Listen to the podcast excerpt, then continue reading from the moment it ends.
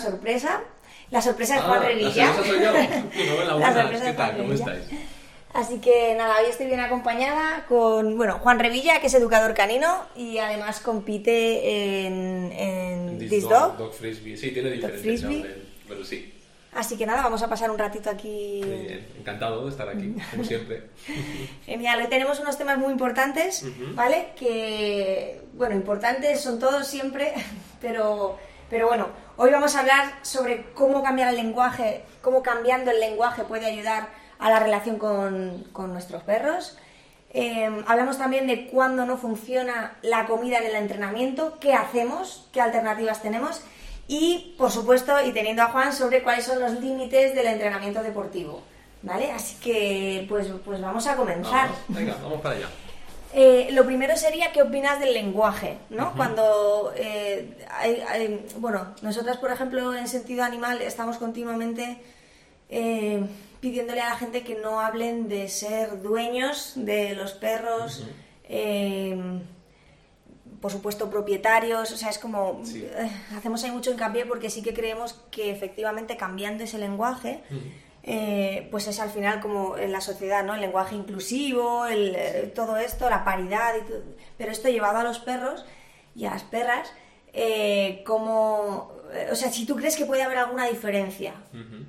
Hombre, yo creo que siempre el, el- el lenguaje y cómo te expresas, eh, al final pensamos en palabras de alguna forma. Entonces, si tienes la palabra dueño, por ejemplo, todo el rato en la boca, también la tienes todo el rato en la cabeza y como que de alguna forma eh, creas esa asociación, ¿no? Soy el dueño de. Y cuando te crees dueño de, sueles cogerte más derechos y, y- y ser quizás un poquito más déspota, ¿no? Entonces, creo que es importante, creo que es importante. Yo con eso siempre me cuesta, sobre todo cuando yo grabo vídeos o lo que sea, porque se me escapa a veces el, lo del dueño. Porque bueno, pues siempre se ha dicho así. Luego hay otros, ¿no? Es Oye, algo muy, muy establecido, Sí. en realidad, ¿no? El- Sí, el- luego está como muy de moda el tema del tutor, pero el tutor, no sé, se me hace raro, se me hace raro. Entonces yo, si, si te fijas, cuando me acuerdo de fijarme en estas cosas, en los vídeos que yo grabo, a lo mejor pongo pues vuestros perros o los perros y, y sus humanos, o vosotros como, como sus, incluso pongo papis, ¿eh? que la gente, no, no humanices, déjame, que yo, que a mí me gusta así. Déjame que humanice esta parte, que hay otras que no humanizo, ¿no? Eso es, el- eso es. Entonces, es verdad que, bueno, pues como en el lenguaje inclusivo, ¿no? Que dices, el- el tema este de la igualdad de géneros, que al final, como se habla, se piensa, y como se piensa, pues al final también actúas de alguna forma. Eso es, nosotras eh, sí que es verdad que el tema de tutores es algo que utilizamos, guías de alguna manera, familia, compis, ¿no? A veces ya Sí. no sabes muy bien, eh, precisamente porque nos suena extraño, ¿no? El, Mm. de, bueno, pues hacer a veces es, o sea, a mí lo que más lo que más daño me hace es dueño, ¿no? La palabra dueño o propietario, que para mí son do- amo, bueno, lo de amo ya es que directamente eh, yo ya no se lo he oído es que se lo oí el otro día a una persona y fue como, wow. Eh, y por eso me ha venido ahora a la cabeza, pero que afortunadamente hace mucho tiempo que no decimos soy su amo y señor, Sí, ¿no? O por lo menos yo, ya te digo, quitando el otro día, no, no lo suelo escuchar. Eh, pero sí que es verdad que al final es una propiedad, ¿no? Creo que deja de tener ese sentido mm, de, de individuo independiente de ti.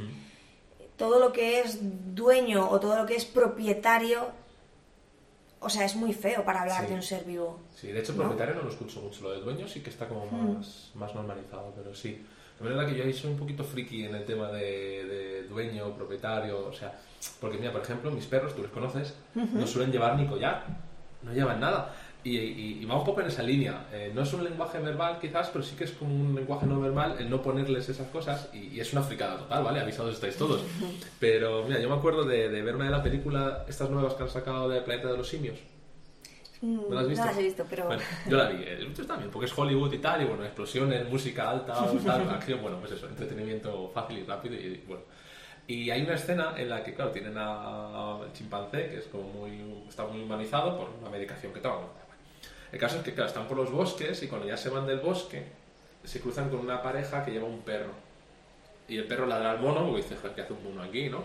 Y, y- y ven que el perro lleva un collar. Y se ve como el, el chimpancé, que tiene rasgos muy humanizados en, en, pues con las técnicas, tecnologías estas nuevas, se ve como él le mira y claro, cuando se va a meter al coche le ponen un collar a él también. Entonces el mono se queda así como tocándose el collar mirando al perro como diciendo, ostras, yo soy un animal para esta gente, también soy una mascota. Y, y es una tontería, pero yo cuando vi eso dije, mis perros no llevan nada cada vez que lo pueda evitar. Es una fricada total, ya lo sé, os avisé.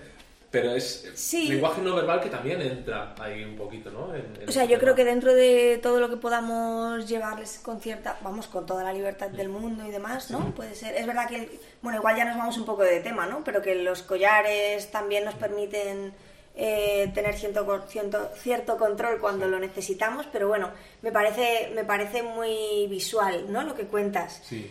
Eh, además has sacado otra palabra del millón, que es la palabra mascotas. Mm, sí. ¿no? Que está tan denostada, está tan normalizada por un lado y denostada por otro. ¿Y qué opinas de la palabra mascotas? Porque yo ahí te anticipo, no lo tengo tan claro. No lo tengo tan claro. Ya. Porque eh, leyendo e informándome de esto hace tiempo, al final eh, la palabra, la misma palabra en francés, o, o sea, es como amuleto. Es, y es verdad que lo cosificamos, eh, con lo cual esa parte me parece horrible, pero por otro lado es como, como que lo engrandecemos, ¿no? La mascota. Entonces, bueno, no sé, siempre eh, es una palabra que no utilizo porque creo que la sensibilidad de las personas que somos más frikis, como bien dices, Sí. eh, va en no utilizarla y, y bueno, pues ya está, no hay problema. Pero yo no tengo tan claro esa palabra. ¿Tú la sueles utilizar o...? No suelo, además para mí tiene una connotación muy fea. ¿Sí? Entonces, mm, bueno, siempre ¿no? Cuando usamos palabras siempre trabajamos con connotaciones, ¿no? A veces una tiene una más positiva o más negativa. Uf, para mí mascota es como, casi como, no sé, casi como, perdóname, como este chiquitín que le pongo en, en la repisa, ¿sabes? Para mí mascota es muy eso. Es como, no, no, no me lo robes. Vale, gracias. Eh, entonces, bueno, O sea, se le ha encantado. Sí, yo el tema de mascotas eh, es como minimizar mucho todo lo que trae un perro o un ser vivo en general. para, para mí es esa connotación personal. Lo convierte casi como en un objeto. Entonces, Vale, es un poco eso, ¿no? El tema Sí. del dueño, del propietario, mascota, ¿no? En este caso, con, con esas connotaciones. Eh, y fíjate que también a la hora de hablar de nuestros perros, más allá de cómo, de cómo les llamemos, eh, hablábamos también en otro podcast, así unas pinceladas, de cuando, cuando tú pones en palabras algo de tu perro, Ujú. de tu- tú que tienes dos, chico chica, Sí. cuando, cuando pones en palabras, eh, por ejemplo, joder, es que de verdad es que es un vago. Vamos a poner, no creo que ninguno de los tuyos lo sean en concreto, pero imagínate, ¿no? Que dices, es que es un vago. Eh, o sea, creo que muchas veces hay que tener cuidado con qué cosas decimos mm, vamos a decir, estando rodeados de. Primero, porque para nosotros, si nosotros decimos es un vago, ya tenemos una etiqueta, eh, estas etiquetas que tanto nos cuesta luego cambiar en las modificaciones de Sí, conducta, sí, sí, que no nos gusta nada. Pero aparte de tener la etiqueta, eh, ya es un vago para el resto del mundo. Ujú. Y a lo mejor tú estás diciendo vago por una cosa en concreta, porque, yo qué sé, porque lo dices un Sí. poco así, y luego llega alguien y te dice, es que como tu perro es un vago, y dices, Ya. espera, eso lo he dicho yo. ¿No? Es Sí, un poco como... Sí, sí, sí. Hemos tenido un ejemplo súper bueno para eso. Porque, bueno, no sé si sabías, cuando yo adopté a Mía, eh, bueno, yo la adopté con cuatro meses, yo ya era la cuarta familia. Una border collie maravillosa. Es maravillosa, pero es muy cañera, o sea, y, y vino muy, muy tocadita, mucho, muchos tocs, muchas, y, y mordía bastante fuerte. Entonces, ¿qué pasa? Que yo le puse como el apodo la loba. O sea, para mí Mía es la loba. Y cuando a veces hablo con clientes, digo, no, pues Mía tiene un poquito más de carácter, o Mía yo- la llamamos la loba. Entonces a veces yo mismo pienso, digo, ostras, claro, yo digo la loba, pero yo sé que mi perra con tres años ya no muerde, que enseña rápido dientes, pero luego lo vuelve, o sea, es una comunicación muy marcada, pero no es violenta, no es agresiva. Claro, yo digo, joder, digo, y ahora esta gente cree que mi perro... ¿Cómo lo recibe eso, no? Claro, digo, mi cree que mi perro es... Vamos a trabajar con Sí. mi perra y es como... mm, Eh, Dice la loba. Digo, sí, claro. sí. Entonces a veces, mm, bueno, me pasa, me pasa a mí. Y luego digo, ay, no tenía que haber dicho. Pero sí, totalmente. Sí, y es verdad que es eso, en, en el tema de las etiquetas Mm. es muy difícil cambiarlas. Siempre, de hecho, en, el- en- las modificaciones de conducta, a los profesionales nos cuesta mucho decir tu perro es, ¿no? Mm. Tu perro es agresivo. Bueno, tu perro está teniendo conductas agresivas en Sí. este momento, con estas circunstancias. Que lleva cinco años así, pues es que las circunstancias le han hecho, Sí, ¿no? Estar así. que está. Eso es. Entonces, el ser y estar, en este caso, hace mucha diferencia. Mm. Sí. A ver, espontánea. ¿Qué nos traéis? ¿Qué?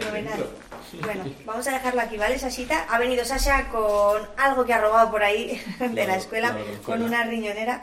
Así que, Pero bueno, pues mira, fíjate que eh, yo a veces cuando hablo así como que lo digo todo muy rápido y muy, soy muy coloquial, muy, ¿sabes? No soy tan eso, pero es verdad que eso, por ejemplo, no me pasa. O sea, yo no digo tu perro es agresivo, yo digo tu perro tiene comportamientos agresivos o, o digo, a lo mejor no lo sabe gestionar de otra forma y tiene estos, esta conducta, pero mira, es eso, de eso no peco, mira. es que, porque además es eso, o sea, llegas, pones la... Es decir, un perro que es agresivo no lo puedes cambiar un perro que está teniendo comportamientos agresivos le puedes cambiar, ¿no? Entonces es un poco... Sasha, vamos a sentarnos. Mira, Vete para allá, anda. Mueve colas. Que nos está destrozando un poco el, mobiliario. Vale. Entonces, bueno, es eso, ¿no? El, muchas veces tenemos que darnos cuenta, o, es que el perro es un cabrón.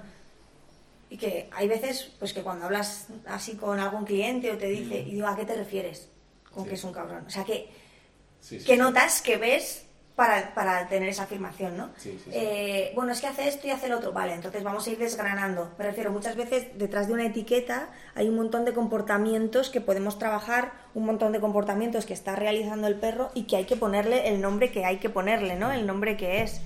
Y no es un cabrón, bueno, y perdón por la palabra, pero es, es eso, ¿no? Es como qué es lo que le está pasando. Deja de poner etiquetas, deja de hablar de esta manera de tu perro, porque muchas veces eh, bueno, lo hablabas antes, ¿no? Condiciona nuestro estado de ánimo sí, también. Sí, sí, totalmente. Además, el humano es muy de etiquetas. O sea, nosotros queremos tener siempre todo controlado y tener todo entendido. Las cosas para el ser humano, aunque intentemos decir que vemos grises, si podemos evitar los grises, es blanco o negro. Entonces, muchas veces también hacemos lo mismo con los perros o con todo lo que nos rodea. Entonces, es como, vale, en cuanto yo te meto en ese cajón, ya mi cabeza puede desconectar y te quedas en ese cajón. Y eso, luego es muy difícil. Hay que abrir ese cajón otra vez, sacarlo, recolocarlo todo y volver a y fíjate que es una manera de, justificar, ¿no? Es que como mi perro es no sé qué, sí, total. ya no, ya no, pues eso, ¿no? Ya no puede cambiar. Aparte es, eh, como no lo voy a trabajar, como no lo puedo trabajar, como en este momento de mi vida no lo estoy trabajando, justifico que es que como es así, es que él es así. Claro, ¿cómo vas a poder cambiarlo? ¿No? Entonces las palabras es no, no es así. Eh, porque mm. es también una forma de decirte eh, a ti misma, mm, mm. esto no se puede solucionar. Yo no sé, Juan, y aquí a lo mejor me voy un poquito, pero por preguntarte, ya que te tengo aquí, si a ti te ha pasado eh, tener algún cliente que, que te llame para justificar que no se puede cambiar. Yo no sé si, si te ha pasado alguna vez, porque es, es, es complicado también a nivel profesional. Sí. A ver, lo que sí que me pasa a veces es que em, te llaman y vas a ver al perro. No, a ver, sabemos que esto es muy complicado. Ya hemos estado con tres educadores y, o sea, normalmente en esa dirección lo que me pasa más es eso, que me dicen, pues ya he estado con y no hemos conseguido nada y es que la perra es muy difícil y es que es no sé qué. Por esa dirección sí. Es como si quisiera una última confirmación, pero no es muy bien, porque bueno, al final te llaman. Entonces, siempre pienso, vale, si te han llamado es que algo quieren, o una pizca de... Fíjate que yo he tenido un par de casos en el que, o sea, ha sido eso, un, yo te propongo ciertas pautas, yo te propongo ciertos cambios, pero como tenemos ya en la cabeza, es que mi perra es, eh, y no se puede cambiar. Pero claro, si no hay un trabajo con las pautas que yo te propongo, con cómo yo te, te digo que hay que gestionar un poco las cosas, es muy fácil caer en el, es que no se puede. Lo que tú dices, ¿no? Es que ya he estado con dos, con tres previamente y ves es que no se puede. Sí. Dices, ya, pues hay que cambiar algo, ¿no? Lo que hago mucho también con clientes que los veo como muy atrapados, ¿no? muy, ves, es que es así, ves, es que, es que yo les cojo y les digo, pues ahora te pegas en la nevera una listita y, pones en la izquierda todas las interacciones buenas que has tenido con ese problema en concreto y en la derecha todas las malas. Y dentro de una semana hacemos lo mismo y vamos a ver si hay un cambio de tendencia. Porque luego el humano también a lo mejor dice, pues mi perro ladra a todas las bicis. Y lo empiezas a trabajar. Y de repente el perro solo ladra a cinco bicis y a cinco no. Y no, es que está igual, es que no ha mejorado, es que ya es así. Entonces yo muchas veces digo, vamos a hacerlo gráfico. Yo verdad que mi tipo de trabajo es muy práctico. Yo al final soy un poco cuadriculado en algunas cosas, entonces yo quiero ver avances también. Entonces yo soy muy así. Entonces yo no digo, bueno, no, a ver, no te das cuenta que... No, no, por escrito, punto. Y vas a ver cómo cambia. Funciona mucho más. es una forma de que, de que los clientes también se den cuenta, ¿no? Y que puedan cambiar esa forma de esa forma de hablar de ellos mismos, de sus perros mm. y, a, gente que venga, ¿no? Yo siempre digo cuando, o sea, cuando venga alguien a visitarte, pregunta qué cambios hay, porque si a veces no eres capaz de verlo, ¿no? Pero es verdad que las palabras te van a, o sea, a ti te van a llegar. Y a lo mejor yo te lo digo, yo soy la profesional y depende de la confianza que tengamos, el tiempo que llevemos y demás, mm vas a estar más eh, abierta a que, a, bueno, pues que efectivamente lo que te estoy diciendo es lo que es, es lo que yo veo, pero independientemente de mí, pregunta, observa, dítelo y díselo a tu perro, ¿no? Teníamos por ahí un artículo que decía, ¿has felicitado hoy a tu perro?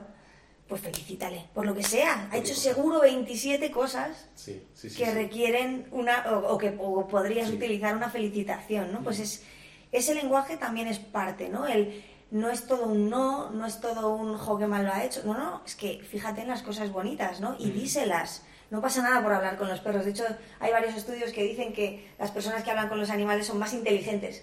Así que ya sabéis, ya podéis. Si no lo hacéis, que ya lo dudo, ya podéis empezar. Y luego, bueno, también eh, a mí me pasa a veces que tengo que hacer como de psicólogo humano en vez de perros, mm. por decirlo de alguna forma, porque también, al igual que tenemos frases hechas, cerradas, inamovibles, con los perros también las tenemos con nosotros mismos. Yo es que esto no lo gestiono bien, yo es que soy muy nerviosa, yo es que no tengo paciencia. ¿Vale? Entonces, ¿qué hacemos? Claro, exacto. Entonces, yo cuando tengo confianza con la si no hay nada de que, podamos cambiar, ¿no? Claro, además yo es verdad que cuando ya tengo un mínimo de confianza con la persona, se lo digo. digo entonces, ¿qué hago? ¿Me voy a casa? Claro. ¿Qué hacemos? ¿Dejamos de trabajar? No, a ver, vamos a cambiarlo. Pero es, es, parte del lenguaje, o sea, todo, es parte del lenguaje. Totalmente, totalmente. Lo que decimos lo pensamos y lo que pensamos lo decimos. O sea, es. Eh... Hombre, y estaremos todo también que, lo que, que, por ejemplo, también nuestro cuerpo, entrando en la parte del lenguaje no verbal, las cosas que hace tu cuerpo también influyen en tu, en tu mente. Pero tú escuché un, un, truco muy gracioso, que era cuando ibas a grabar algún vídeo, alguna cosa, eh, y querías salir pues, más sonriente y tal, que venía bien meterte un poli en la boca. A lo mejor es una tontería, pero... Y al, tener así la boca así, como más, como medio, los músculos un poco más tensos, como que te, luego te costaba menos sonreír, o que el, el, tu gesto general no era así, sino que estamos tornando ya como un poquito sonriendo. Bueno, aquí como nos lo pasamos muy bien ni nos hace falta, pero es una buena opción para cuando no tienes un buen día y necesitas salir a hacer algo, pues oye, ya probaremos. el cuerpo, sí, sí, el cuerpo influye también ahí. Genial. Muy bien, pues bueno, creo que queda bastante claro, por lo menos desde nuestro punto de vista, que toda la parte hablada, gestual, también, por supuesto, eso es muy interesante, hablaremos en otro momento de la parte gestual, qué hacemos con los perretes, cómo eso influye de una u otra manera. Eh, y a qué hacen más caso también, a la parte verbal o a la parte gestual, pero eso será para otro, para otro podcast. Eh, pero bueno, es eso, ¿no? Eh, las palabras, las, cómo decimos las cosas, la intención que tenemos al decirlas, influye en nosotros, en nuestros perros y en las personas que están alrededor. Totalmente. Fenomenal. Bueno, pues vamos a continuar con el siguiente tema. ¿Qué toca?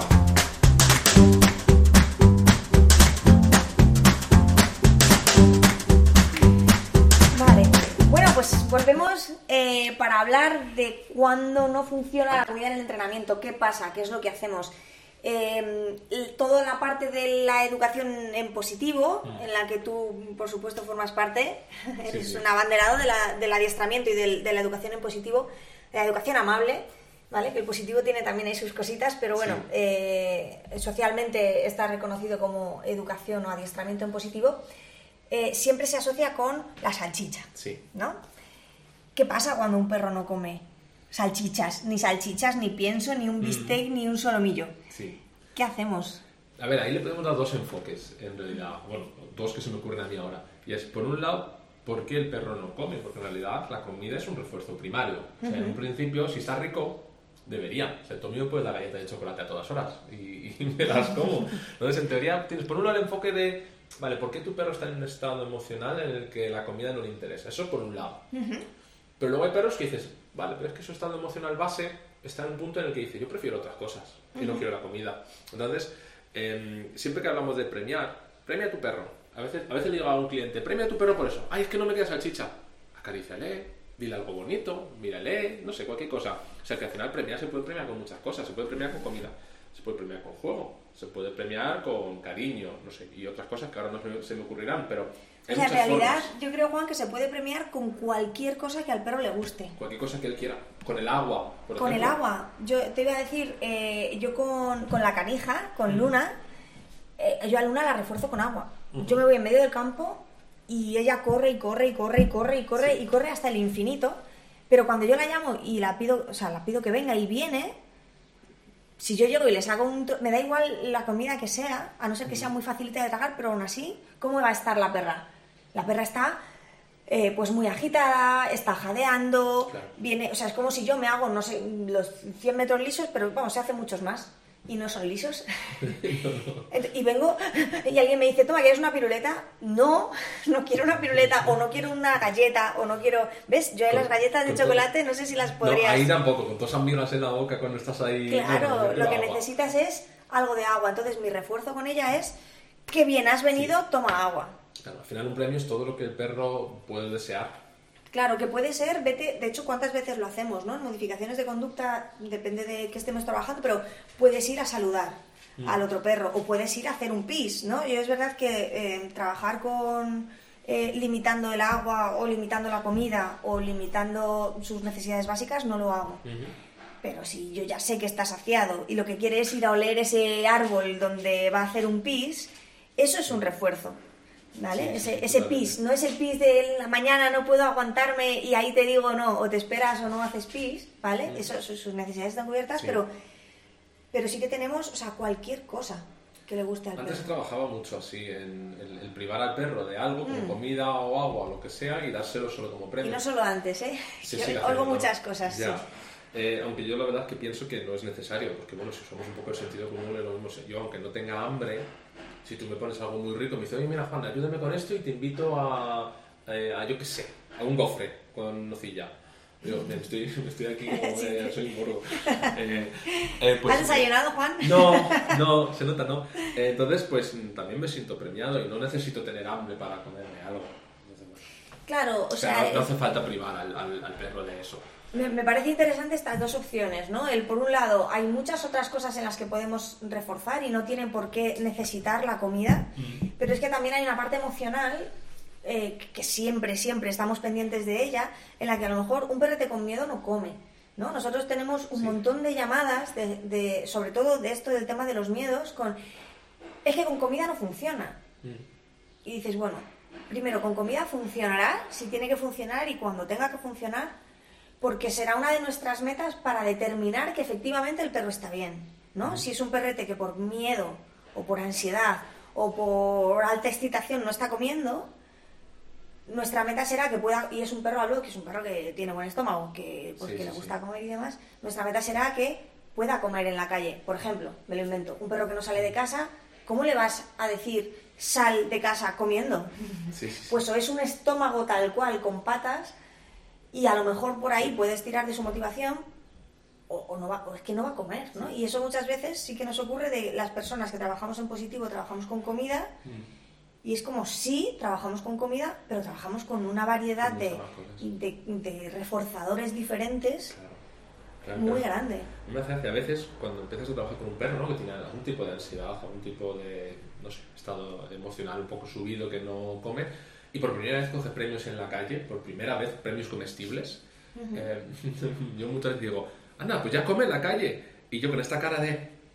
Y miro al dueño y digo, sí, ayer empezó. Digo, ¿tú sabes la importancia que tiene esto? Pues eso quiere decir que está relajado, que, se, que come.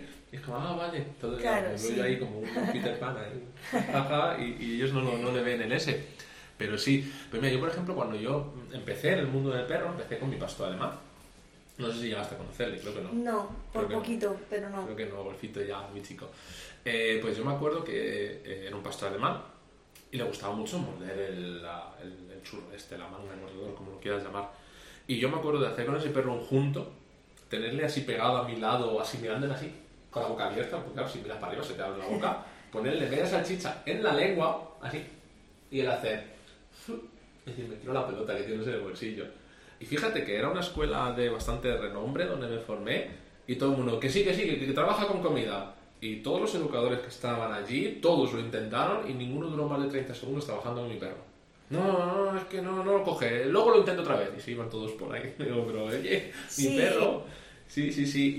Y, y por ejemplo... Es que es claro, curioso, o sea, me refiero, el, el centrarnos y el, el limitar tanto, ¿no? El, es que, claro, como mi perro no come y no juega, pues es que no se le puede adiestrar. Dices, bueno, bueno, pero algo hará, algo le gustará en su vida, le gusta subir al Sí. sofá o bajar del sofá o, o tumbarse en esta cama, o sea, me refiero, vamos a ver, hay veces que es verdad que tenemos perros complicados en cuanto a...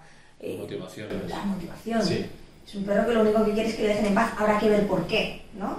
pero es verdad que nosotros trabajamos un montón con perros de protes y, bueno, hay veces que, que hay casos complicados, ¿no? En cual, o sea, no solamente que no les guste nada, vamos a decir, como que les guste demasiado todo, ¿no? Sí, Pero bueno, sí, sí. digo, hay veces que nos encontramos con perros o que han tenido traumas o que en cualquier caso ellos no... mm, e- esa motivación no existe, por lo menos en algo que podamos decir, bueno, por aquí... Sí. em, Luego también hay otro factor que es eh, el tema de los umbrales de frustración. Porque, Claro, si tú tienes un perro que se frustra muy rápido y quieres premiar con comida, pero tardas demasiado le pides demasiado, el perro se frustra y dice, ya no tengo interés por la comida porque no me la vas a dar. Si tenemos un perro más trabajado, más proactivo, que está acostumbrado a, oye, pues me voy a esforzar porque quiero eso que tienes, también comen más, porque es como, joder, mira, Claro. eh, no me frustro, estoy tranquilo, aunque no me lo hayas dado el segundo dos, sino que haya tardado un minuto y medio, pero ahí estoy. Eso también pasa muchas veces. Hay un montón de, de casos. Yo siempre cuento también el caso de Nesca. El Luna tampoco es una perra que coma mu- muchísimo, pero bueno, desde el principio, como vi el percal, empecé a meterle distintas texturas y cosas, y bueno, más o menos está controlada. Eh, pero con Nesca, yo tuve muchos problemas a la hora de, de comer, es muy sibarita con la comida. Y, y he de decir que cuando yo empecé con Nesca, toda esta parte todavía no la conocía y, y la cagué mucho con ella. O sea, era como, tienes que comer. Claro, él dijo, te lo vas a comer tú, porque yo no. Y era una perrina que antes del año podía pasarse tres días sin comer, con lo, con lo complicado que es eso, porque se está formando. Entonces, para mí era un agobio, el mi perra no está comiendo. Ya. Y todo lo que yo trabajé con ella que pudiera aceptar la comida, porque lo que tú dices de, de golfo, ¿no? Del pastor alemán, Mm. eh, de escupir, eso yo lo he visto con Nesca y nos hemos reído en los cursos, en las clases con ella, porque, o sea, era exagerado, que me decía, me acuerdo que me, me- me dijo una compañera, es que tú le estás pidiendo que lo coja, y ella lo está cogiendo, pero no le está diciendo que lo coma, con lo cual ella cogía la comida y la escupía. Era como, es que no quiero esto. O sea, yo lo estoy haciendo y estoy currando, y yo tuve que trabajar con ella que a través del juego la comida, o sea, yo tuve que trabajar que la comida fuera un reforzamiento, o sea, un reforzador, o sea, era, era Sí. pues Nesca, que Nesca es, es, es así, es juego, así. en su vida es juego. ¿Vale? Entonces, o sea, hay sí, que trabajar, pero claro, hay que currársela. Sí, hay sí, veces sí. que hay perros que dices, jo, es una perra que en principio no tiene problemas, que es súper activa, Mm. que pero no come. No pasa nada, tenemos otras Claro. muchas cosas. Sí. Luego también hay que pensar un poco eh, qué es lo que le estamos pidiendo al perro y con cuánto le estamos pagando. Porque claro, si yo te digo haz 100 metros y te doy 20 euros, a lo mejor los haces. Pero si te digo te doy 20 euros, hazme una maratón, me vas a decir, Juan, no, no lo voy a hacer, lo vas a hacer tú. Y muchas veces con los perros pasa lo mismo, le pedimos a lo mejor algo que le cuesta mucho y la salchicha, a lo mejor la comida no tiene tanto valor, entonces quiere que le premies con otra cosa. Yo, por ejemplo, mira, con Leo que le he retirado el frisbee, tiene 8 años y medio, un border collie también, intenté hacer un poquito de OCI, que no me arrepiento todavía, ¿vale? Eh, y, y me acuerdo también de trabajar con él algunas cositas y las hace y tal, pero entrando en la pista de trabajo en una esquina había un frisbee roto ahí tirado. Y él trabajó conmigo todo el rato y tal, y cuando ya le dije, ya lo has hecho muy bien, le fui a dar la salchicha y cuando le miro, se da media vuelta, se va corriendo y se va por el frisbee. Porque Leo me dijo, quiero eso, como pago, no esto, esto no me vale tanto como eso. Entonces a veces también, algo que en la teoría haríamos todos los educadores, hacer esa escala de reforzadores, que yo no lo he hecho en la vida, lo confieso, pero en teoría es como, ¿qué es lo que más? Y luego más, y luego más, y luego más, porque a veces también hay cosas que si te motivan demasiado tampoco trabajas bien. Eso también pasa. Eso es. Pero bueno, eh, al final es eso, yo creo que eso no son y aparte que, que esa escala de, motivado- de motivadores o de reforzadores es, eh, o sea, va cambiando también Sí. a lo largo del tiempo. Entonces, Sí, volvemos a lo de las etiquetas, ¿no? Que decíamos antes, no nos encas- encasillemos en las cosas, porque un mismo perro, igual que a nosotros, eh, yo el otro día lo pensaba, ¿no? Me preguntaba a mi sobrina, ¿cuál es, eh, qué, qué color era tu color favorito? Mm. Digo, pues fíjate que antes era el rojo y ahora no sabría decirte, porque, ¿no? Pero entonces, y pensé, jolín, ¿cómo van? Bueno, pues chorradas mías. ¿no? Que dices, van cambiando las cosas, pero es que van cambiando las cosas igual que nosotros, evolucionamos o simplemente cambiamos. y Las cosas también. Sí. Porque hoy lo que te puede reforzar mañana no te refuerza por saciedad, porque, porque por novedad, que por ejemplo con mis perras siempre digo, Jolín, yo el día que las puse, eh, no sé si fue una salchicha y pienso, no, hígado, hígado y pienso, se tiraron a por el pienso, que me hundieron en la miseria, fue como en Tenía que esforzándome para hacer el hígado ahí. Claro, pero porque llevaba tanto tiempo, eh, claro, yo, yo he trabajado, he reforzado mucho con Nesca comer pienso como refuerzo, ¿no? Ujú. Eh, llevaba tanto tiempo mm, cambiándoles a la dieta BAF, natural, no sé qué, y cuando, claro, el hígado ya lo tenían más que claro, les encanta, pero si les doy a elegir, me dijeron, quiero pienso. Dije, yo, madre mía, ¿qué, estoy haciendo mal, no? pero bueno, pero y a lo mejor llego y les doy pienso y un día les doy hígado y dicen, olvídate del pienso. O sea, que al final ellos también esas cosas pasan, ¿no? También el valor que le das por la disponibilidad que tienes, claro. Claro. Y que un mismo perro que puede comer muchísimo, eh, le vas a reforzar un día con comida, con, con Leo, por ejemplo, y es que se, se, marcha a otra cosa y dice, no, esto no, me, esto no me vale. Los míos se lo comen a lo mejor como diciendo, bueno, ya que está en mi boca, me lo, me lo meto mm. adentro, pero luego dice, venga, y ahora lo bueno. Sí, sí, ellos lo tienen muy claro. Ellos tienen su escala. Yo no la tengo tan clara a veces, pero ellos tienen su escala de, de reforzadores y motivadores muy clara. Y al final es eso, ¿no? Parar, observar y, y, poder también transmitirle al cliente el, pues en este momento, no.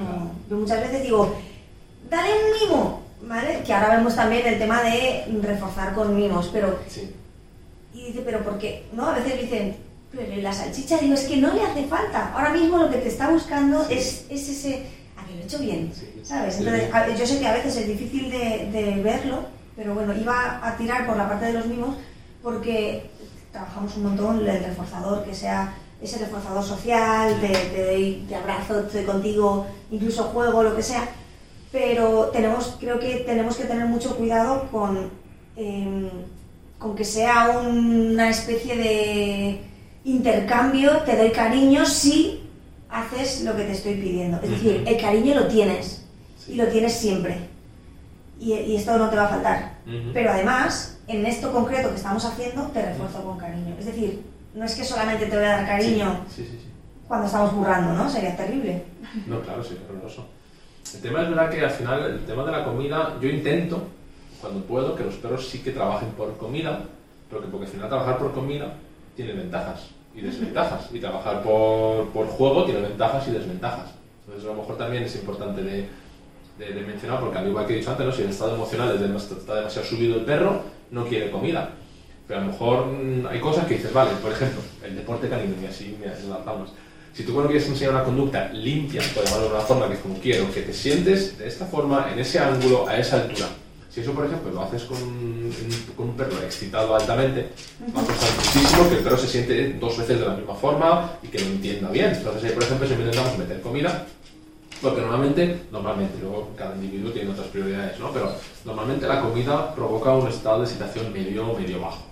Sea, no sé que sea muy, muy, pero... Claro, pero en, en, un principio un perro, si a un perro le gusta un mordedor, le gusta la comida, si tú refuerzas con comida y luego refuerzas con mordedor un rato después, vas a ver que el estado final de excitación es mayor después de estar con el mordedor que después de estar con la comida. Entonces, eh, Igual hay que verlo, pero que es verdad que, normalmente, por poner alguna generalidad. Sí, es el estándar, digamos, es el estándar, aunque luego siempre hay excepciones del estándar, ¿no? Entonces, bueno, es importante, a mí me parece importante que puedan comer, justamente porque eso me diría, están en ese estado emocional, pero se puede trabajar sin él con el juego.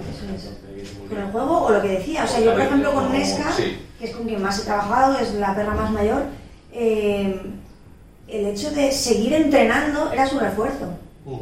Yo a veces tenía que parar y efectivamente lo que yo he trabajado mucho por ejemplo con Nesca, que la comida te baje los niveles. Mm. Con Sasha sería imposible, es todo lo contrario, pero que la comida te baje los niveles, porque lo que ella quería era currar y currar y currar, y yo he hecho agility con ella y era o sea, no parar, no parar. Y yo ya terminar agotada y no haber utilizado la comida. Yo con esta empecé a, trabajar con comida eh, como refuerzo cuando ya me empecé a meter en cursos y me empezaron a contar y demás. Pero yo todo lo primero que hice con ella en agility y demás era, era o sea, tira millas porque es que ya te encanta meterte por un túnel, te encanta saltar, no me hace falta reforzarte, ¿no? Entonces, eh, bueno, pues eso, utilizar la comida para decir, baja. Estamos bien, te estoy reforzando, pero baja. Sí, sí, sí, totalmente.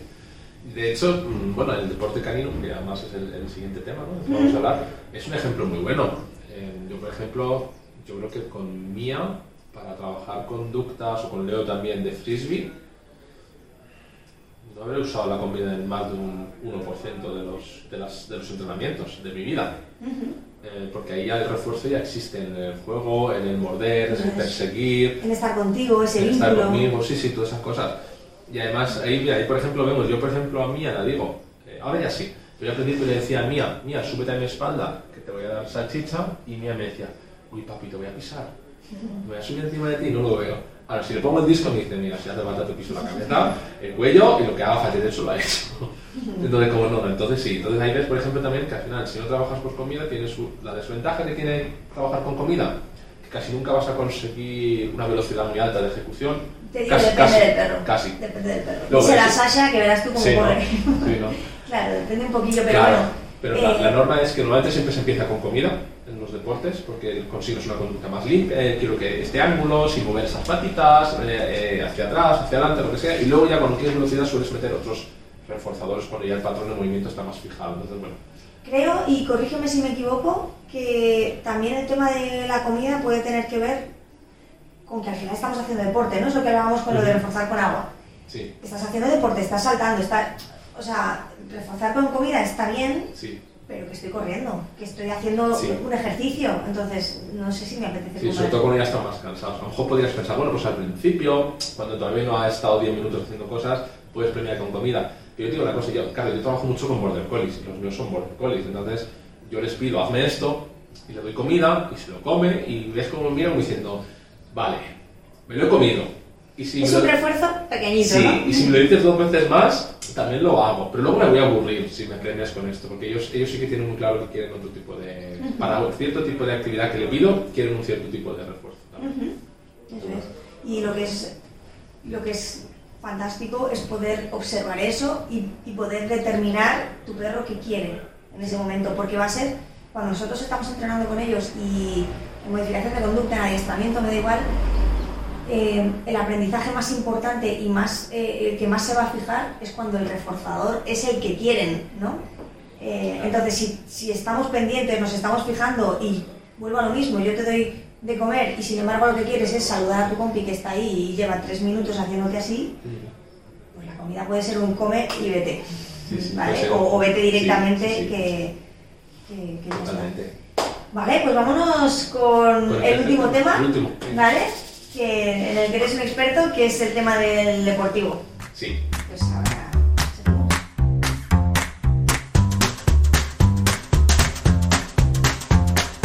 Bueno, pues ahora vamos sí a, a ver ya la última parte de- del podcast. Sí. Espero que estés sintiéndote cómodo. Muy cómodo. Estamos aquí de charleta. ahora. No, no ya ves. tiempo. Además tú y yo, que siempre que nos ponemos a hablar, nos, nos vamos también nos un va, poco por, va. Sí, por sí, los de verdad. Vale, bueno, pues tema deportivo. Sí. Los límites del, del entrenamiento deportivo. ¿Cómo lo ves? Tú que estás dentro, tú que trabajas, que ahora tienes además, eh, bueno, que has tenido, has tenido antes a tu perrete de golfo, eh, tienes dos perros, uno más mayor y, y Sí. mía que es más jovencita. Eh, no sé, cuéntame tú. ¿cómo ves eso? Vale. Obviamente eh, cada raza ya tiene una, una ciertas limitaciones físicas, ¿no? Yo, por ejemplo, si quieres que un tekel, que un salchicha eh, salte muy alto, pues ya ves que ahí hay una limitación física. Em, luego siempre la gente me pregunta, por ejemplo, yo hago frisbee, ¿no? Entonces la gente me pregunta, ¿con todos los perros puedo jugar al frisbee? En teoría sí. Tienes que adaptar tu juego a, a las limitaciones que tiene tu perro, pero puedes jugar con todos. Pasa que luego a veces mezclamos entre jugar con tu perro al frisbee y competir con tu perro al frisbee. Eh, ¿puedes jugar con un salchicha al frisbee? Puedes. Eh, ¿Vas a competir a un alto nivel? No. Es, es que, Y habrá que ver, es- ¿no? Que, que lo que tú dices, poder adaptarlo, porque con un, con un salchicha pídele que te suba a la espalda y te has quedado Sí, sí. con la espalda del revés, del perro, digo. Sí, sí, sí, sí, la mía no. Eh, pero sí, o a lo mejor te tienes que tumbar plano en el suelo para que puedas subir. Por ejemplo, ¿no? O sea, Claro. todo lo que sea subir, saltar, todo eso. Entonces, hay, hay- por una hay limitaciones de razas, eso está claro. Eh, luego están también las limitaciones de la motivación, que hemos hablado hace un, un momento, que también hay perros que simplemente no están motivados por un cierto deporte y tú quieres hacerlo y te empeñas porque a ti te mola y luego dice el perro, no, no. De hecho, cuando Leo llegó a mi vida yo quería hacer OCI. Y seguramente si yo hubiese sabido hacerlo mejor estaría compitiendo con él en OCI, pero no tenía yo tantas capacidades como para motivarle. Él se notaba que se aburría y el primer día que yo le tiré un disco fue corriendo por él, saltó, lo cogió y lo trajo. Entonces dije, vale, has elegido tú el deporte. Entonces, claro, tenemos ¿No limitaciones. hacías nada previamente a Leo? Ningún de deporte. Eh, no, O sea, hice- de Oci, hice- perdóname, de- frisbee de frisbee. Leo fue el primero. Leo fue el primero. Entonces, bueno, tenemos limitaciones de razas.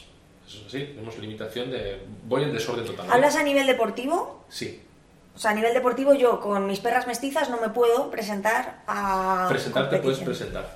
Y además, si tienes un perro mestizo de un tamaño medio, puedas competir por posiciones muy buenas, porque al final tiene esa capacidad. Yo digo las razas porque al final pues hay razas que son como muy marcadas. Ah, vale, a eso me refería, que si era Sí. algo de, le- De normativa, de normativa o si En era algo frisbee no. de, de- el- que es que no... En el frisbee no.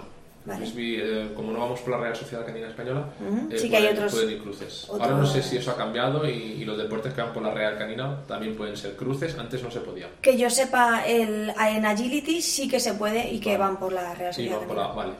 Vale, vale. Pues bueno, en el frisbee sí se puede. El cruce. No, yo hablo, cuando digo de razas es por sus características físicas. Vale. por estandarizar un poquito. Y luego pues también la edad, la edad es muy importante. De hecho en el frisbee no se puede competir en distancia, que es simplemente, simplemente correr recto, coger un disco y traértelo de vuelta hasta los 12 meses. Y el freestyle, que ya incluye todos esos saltos de rebote de cuerpo, saltar más alto, mm, flips que son como volteretas hacia atrás, hasta los 18 meses no se puede competir.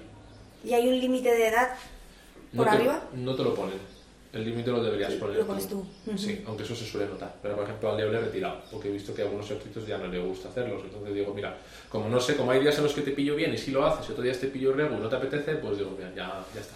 Le hemos retirado. Entonces, bueno, hay límites, ya he visto, de edad, de razas o de, de- de tipo de perro, digamos, eh, y luego por individuos también. ¿Vale? Porque una misma raza, por ejemplo, la típica pregunta, ¿no? Los Border Collies pueden hacer todo de todo. Sí. Eh, bueno, depende, ¿no? De tu Border Collie. bueno, de tu Border Collie o de tu perro Sí. mestizo o de lo que Sí. sea. A ver, el tema es que el Border Collie realmente tiene tanto, tanto trabajo, tantas ganas de trabajar, que cuando un Border Collie no lo hace bien, no es porque no quiera, es porque va demasiado subido y no es capaz de pensar. No piensa, simplemente funciona en automático. Es verdad que el Border trae una motivación tan brutal que yo no he visto nunca un Border que no trabaje algo, si tú lo haces bien. Al final traen mucha gasolina esos perros y, y lo hacen.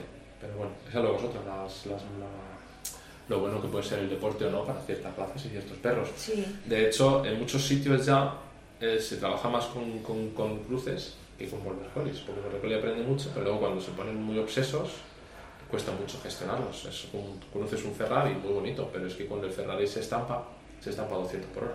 Y no digo estamparse físicamente, que también, ¿eh? sino a nivel emocional, cuando el perro de repente coge una obsesión y es un border, uff, va a sacar eso de ahí.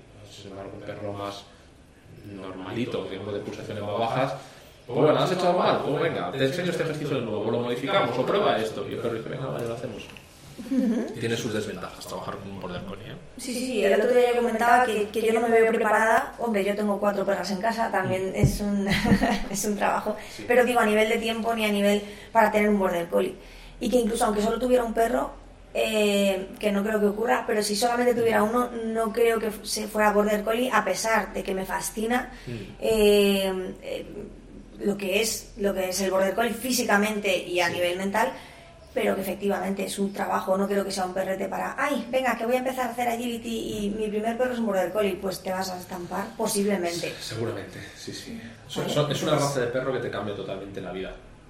Ya tú eliges si vas a contracorriente con el perro y no vas a ser feliz ni tú ni el perro, o si vas y aprovechas lo que te regala ese tipo de perros. Todos los perros te enriquecen la vida. Porque el border collie es como el icono, ¿no? De un perro que curra, que es Sí. muy inteligente y demás, pero hay muchos perros eh, mestizos, por supuesto, todos los que no se conozcan. eh, pero hay, hay muchas razas que son eh, muy válidas, digamos, para Totalmente. hacer deportes, ¿no? Eh, Sí.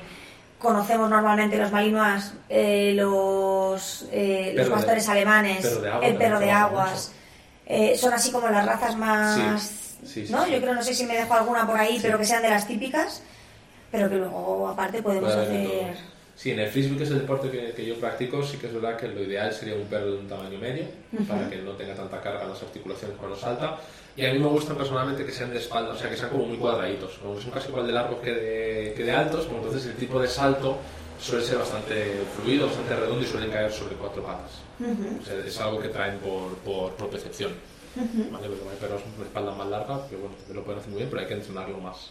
¿Y tú crees que eh, el frisbee sería o es adecuado, tú como eh, modificador de conductas, Sí. lo utilizas para, para poder apoyar esa parte de modificación de conducta? Yo sé que hay otros deportes que, que sí y hay otros deportes que no, pero entonces te pregunto un poco, el, el frisbee, ¿cómo lo ves? Yo lo utilizo para algún tipo de modificación de conducta, sobre todo en perros en los que yo veo que realmente no les pasa nada, sino que es que tienen muchísimas ganas de trabajar, no le estamos dando salida a esas necesidades y el perro está diciendo, es que si no me das trabajo tú, me lo busco yo. Cuando me lo busco yo, a lo mejor significa ladrarle las bicis, comer en tu casa o lo que sea. Entonces, lo utilizo. Lo importante cuando utilices el deporte canino como terapia, digamos, o como apoyo a una terapia de comportamiento, es que eh, lo primero que lo hagas un educador canino.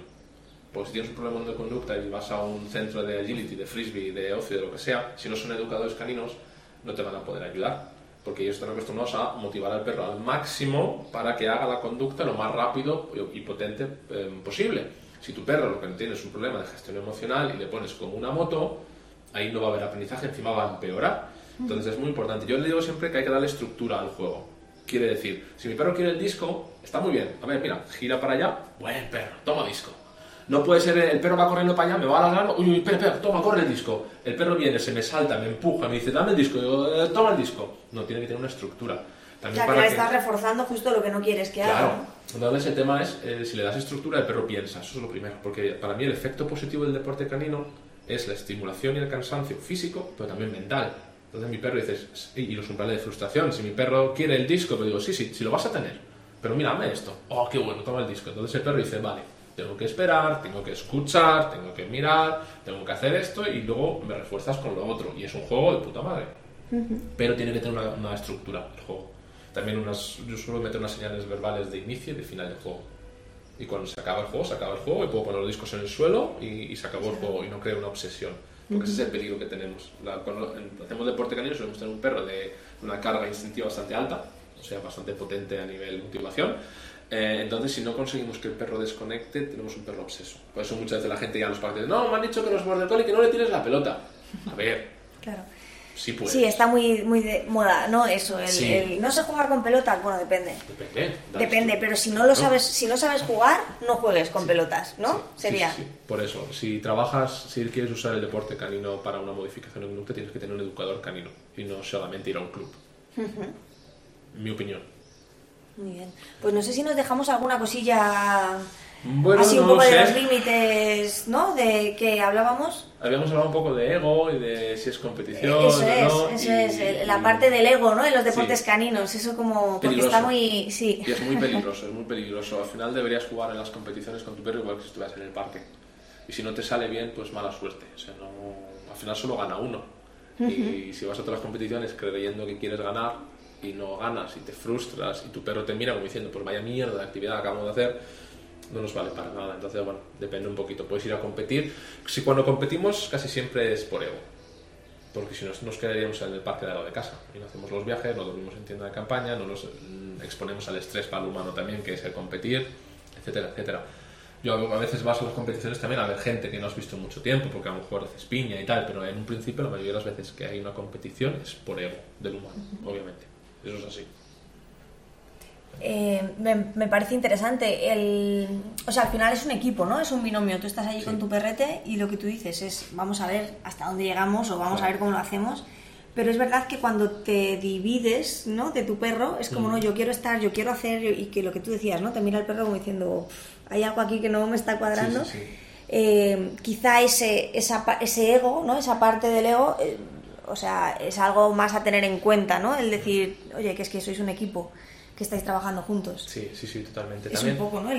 Totalmente. De hecho, mira, uno de los consejos que doy a la gente que empieza a competir, y, yo me di cuenta que cuando yo empecé a hacerlo, eh, hubo un cambio bastante grande en el rendimiento de, de Leo, es que, claro, tú cuando vas a entrenar, Mira, con tu perro, mira qué disco tengo, en la dices, hola mi chico, qué guapo, venga, no sé qué. Cuando llega la competición, escuchas la música, ya la ha tocado a tres más, sabes que vas a estar ahí expuesto, sabes que tienes que hacerlo bien, que solo tienes X minutos, ni miras a tu perro.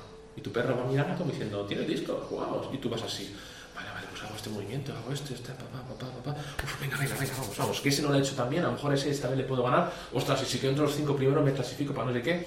Y yo, por ejemplo, tengo colegas que se ríen de mí, pero yo antes de competir con Leo me siento en una silla Leo se sienta delante de mí y empiezo a hablarle. Y empiezo a conectar un poquito con él. Y le miro los ojitos, y le acaricio, y le digo, venga, y vamos a jugar, y no sé qué. Y entra como con otro rollo, porque ha vuelto a conectar contigo. Si no, es, es como muy. no hay unión. Y es lo que dices tú, es un equipo.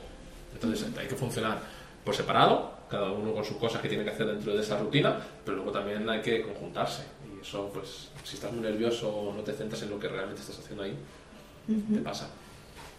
Muy bien, pues, pues Juan, Juan muchísimas gracias A ti por este invitado. tiempo. Y bueno, enhorabuena, ¿no? Porque te has clasificado para los mundiales. Sí, la pitufilla mía se ha clasificado para mía. los mundiales en su primer año, así que estoy muy contento. Qué Es- bien. Estaba como una cabra. Está como, Fue complicado, ¿no? El entrenamiento con ella. El inicio fue. Mía no cogía discos hasta pasado el año casi. No quería discos. Ella los perseguía, los veía caer al suelo y, y se volvía. Y luego, pues aparte de eso, tenía muchos trastornos, eh, muchos tocs. Perseguía moscas, perseguía eh, sombras. Cuando entrenaba con ella, yo empecé entrenando con ella tres discos. Era pum, pum, pum. Porque si era pum, pum y era como espera un momentito, ella ya cogía, hacía pop, una mosca. Y se iba. Y no era porque no le gustara, sino porque se estresaba muchísimo. Hemos hecho mucha gestión emocional para ponerla en ese punto y todavía estamos en ello, ¿eh? Que las competiciones no es como ir al parque.